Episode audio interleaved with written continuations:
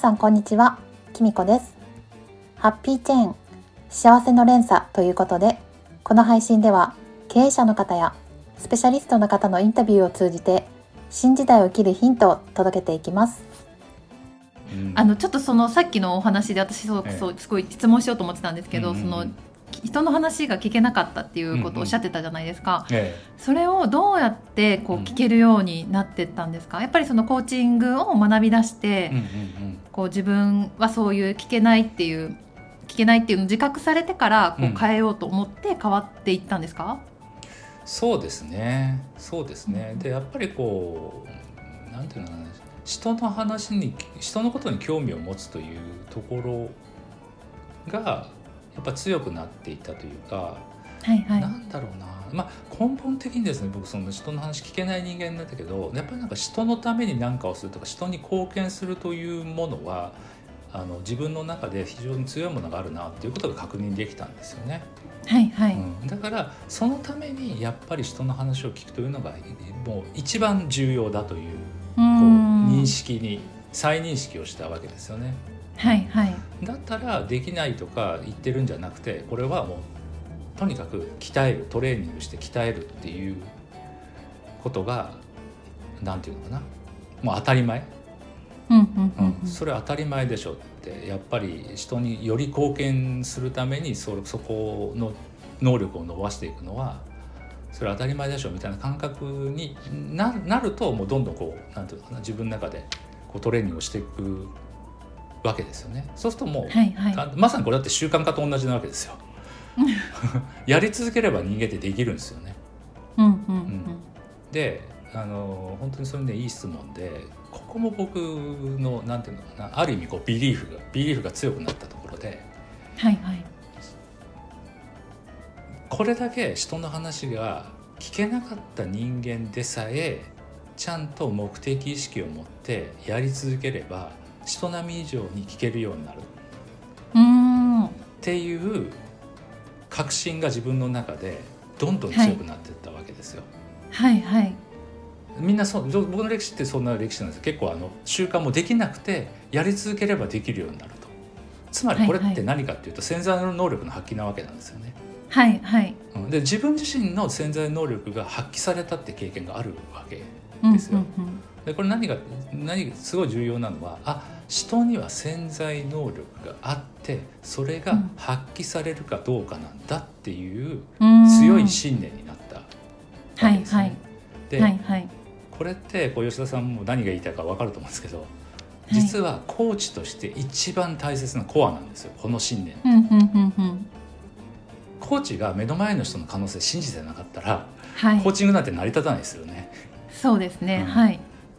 だからなんかこういうプロセスを経て僕はある意味コーチとしてのなんていうのかな絶対的な強みは技術とかそういうものももちろんあるんだけどこの信念なんだなっていうことを確信したわけですね。で僕はやっぱね自分ができなかった人間ができるようになった経験をいくつも自分でもしてるし、はい、目の前の人にも見てるわけだから何回も。はいはい、そしたらじゃあじゃあ例えばコーチングで来て今すごくなんていうのねちょっと悲惨な状況になってると、うん、ねこうミゼラブルな状況になってると。いう人でも あのもうダメな人だないやーなんかダメな人来たなとは思わないわけですよ。うんうんうん、まあそうか今そういう状態なんですねと、はい。うん、でも大丈夫大丈夫って潜在能力あなたの中の発揮できたらあの必ずあの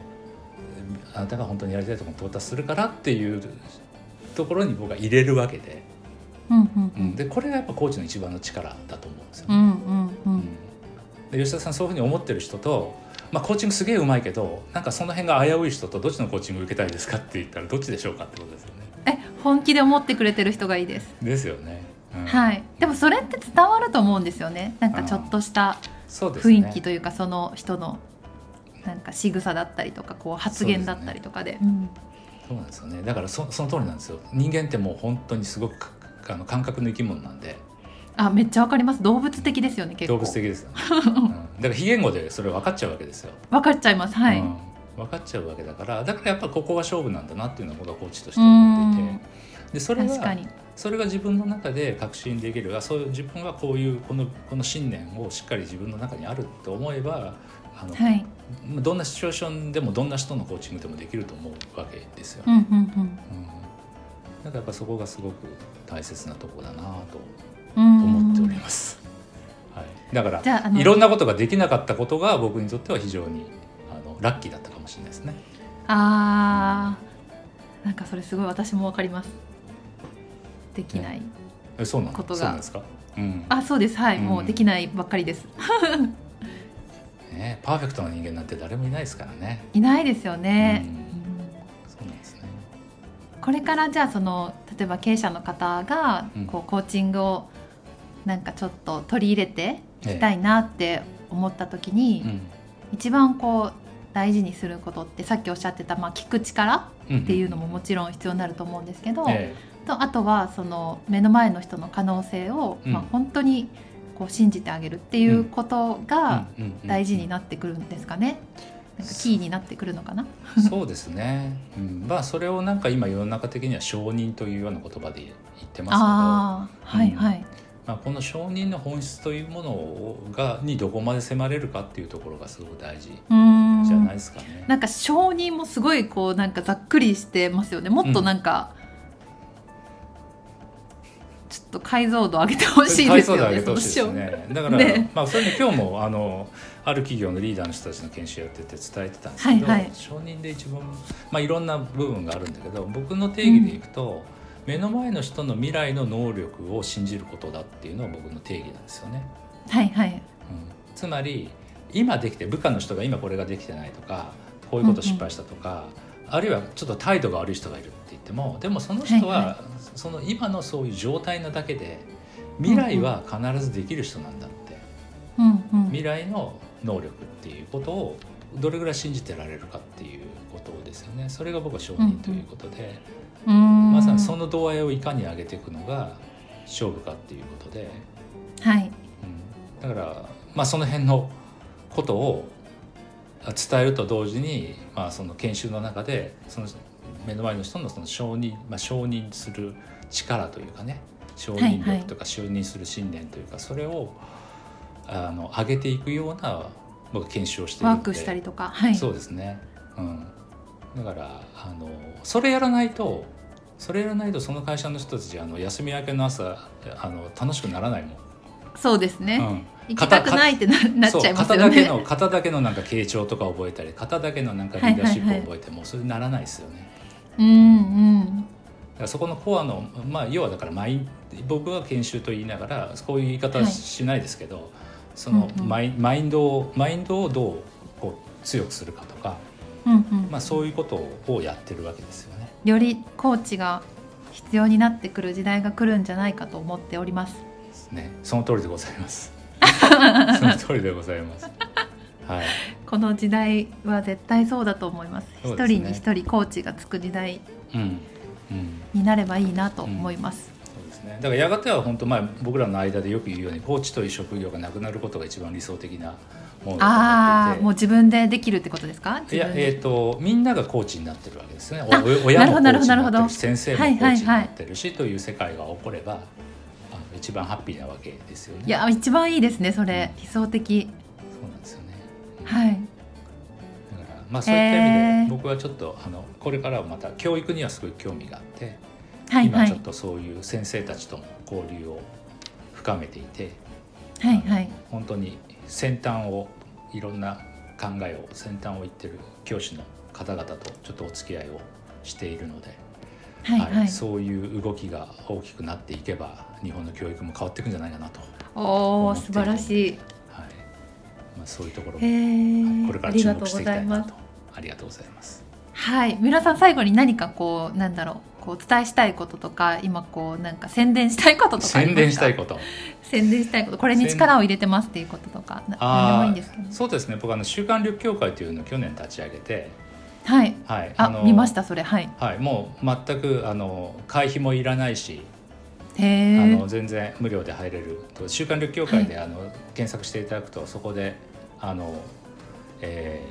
ー、一応入会検定試験があるんでそれをそれ入会したらどうなるんですか？えーと、その検定試験を受けて合格すると入会できるんですね。はい、へえ、はい、あの会費とかするのは一切無料なんだけど、はいはい、その検定を一応合格する必要があって。へえ、はい、であのぜひ吉田さんも受けてみてください。あなんか興味持ちました私。はい、あの10問のテストがあるんで。はい、あ10問のテスト。はい、それで7問以上合格するあの正解するとあの合格で検定合格で入会できますんで。はい、へえ入会したらその活動はどんな活動があるんですか、えっとねえっと今この、えー、イベントをやっていたり、まあ、4月にまたイベントやるんですけど、はい、あのオンラインのイベントをやっていたり、そういうこれからこのあれですねサポートをする人のサポートをするこうプログラムなんかもどんどん出していきます、はいはい、まあそっちはちょっと有料になるんですけど、そういうのもやっていって皆さんがこう習慣化できるようにあのしたり、まあ、メルマガとかも発行しますしそういうお手伝いをしていくというのをやっています。はい、わ、かりました。やっていて、えー、まあ、私は見ます。ぜひぜひ。あと、はい、あと僕あの早稲田早稲田のオープンカレッジとかでもあの講座持ってるんで。あそうなんですね、はいま、オープンカレッジって何ですか？普通の大学教授ってことですか？あの早稲田大学が運営している、うん、あの一般の人がどんなあの誰でも参加できるはい。あの講座があるんですね。そういうなんだろう文学の講座があったりビジネスの講座があったり、その中でこの習慣力っていう講座を持っているんで、はいはい、はい、5月にそれが2回ほど講座があるんでそんなのもやってたりとかそれオンラインじゃないですよね、はい、リアル。それオンラインですよ。あオンラインなんですか？よかった、はい、東京に行かなきゃいけないのかと思いました。ちょっと。でも行ってみたいなと思いましたけど。はい、今。あのオンラインサロンもやっててそれも、ね、もちろんオンラインだしあの、そういう塾もやってます。そういう私塾的なこともやってるんで。へえ、はい、いやそういうあの一般の人たちのやつとあと企業のやつ企業と両方やってるんで、はい、あのぜひぜひあのメルマガとかやってるんでそういうところで情報をあの得ていただければ、はい、あの興味を持ってはい、はい、ぜひいろんな方にお会いできればなと思っておりますんで。はいわかりました。ありがとうございます。ありがとうございます。じゃあ三浦さん今日はお時間いただいてありがとうございました。こちらこそありがとうございます。はい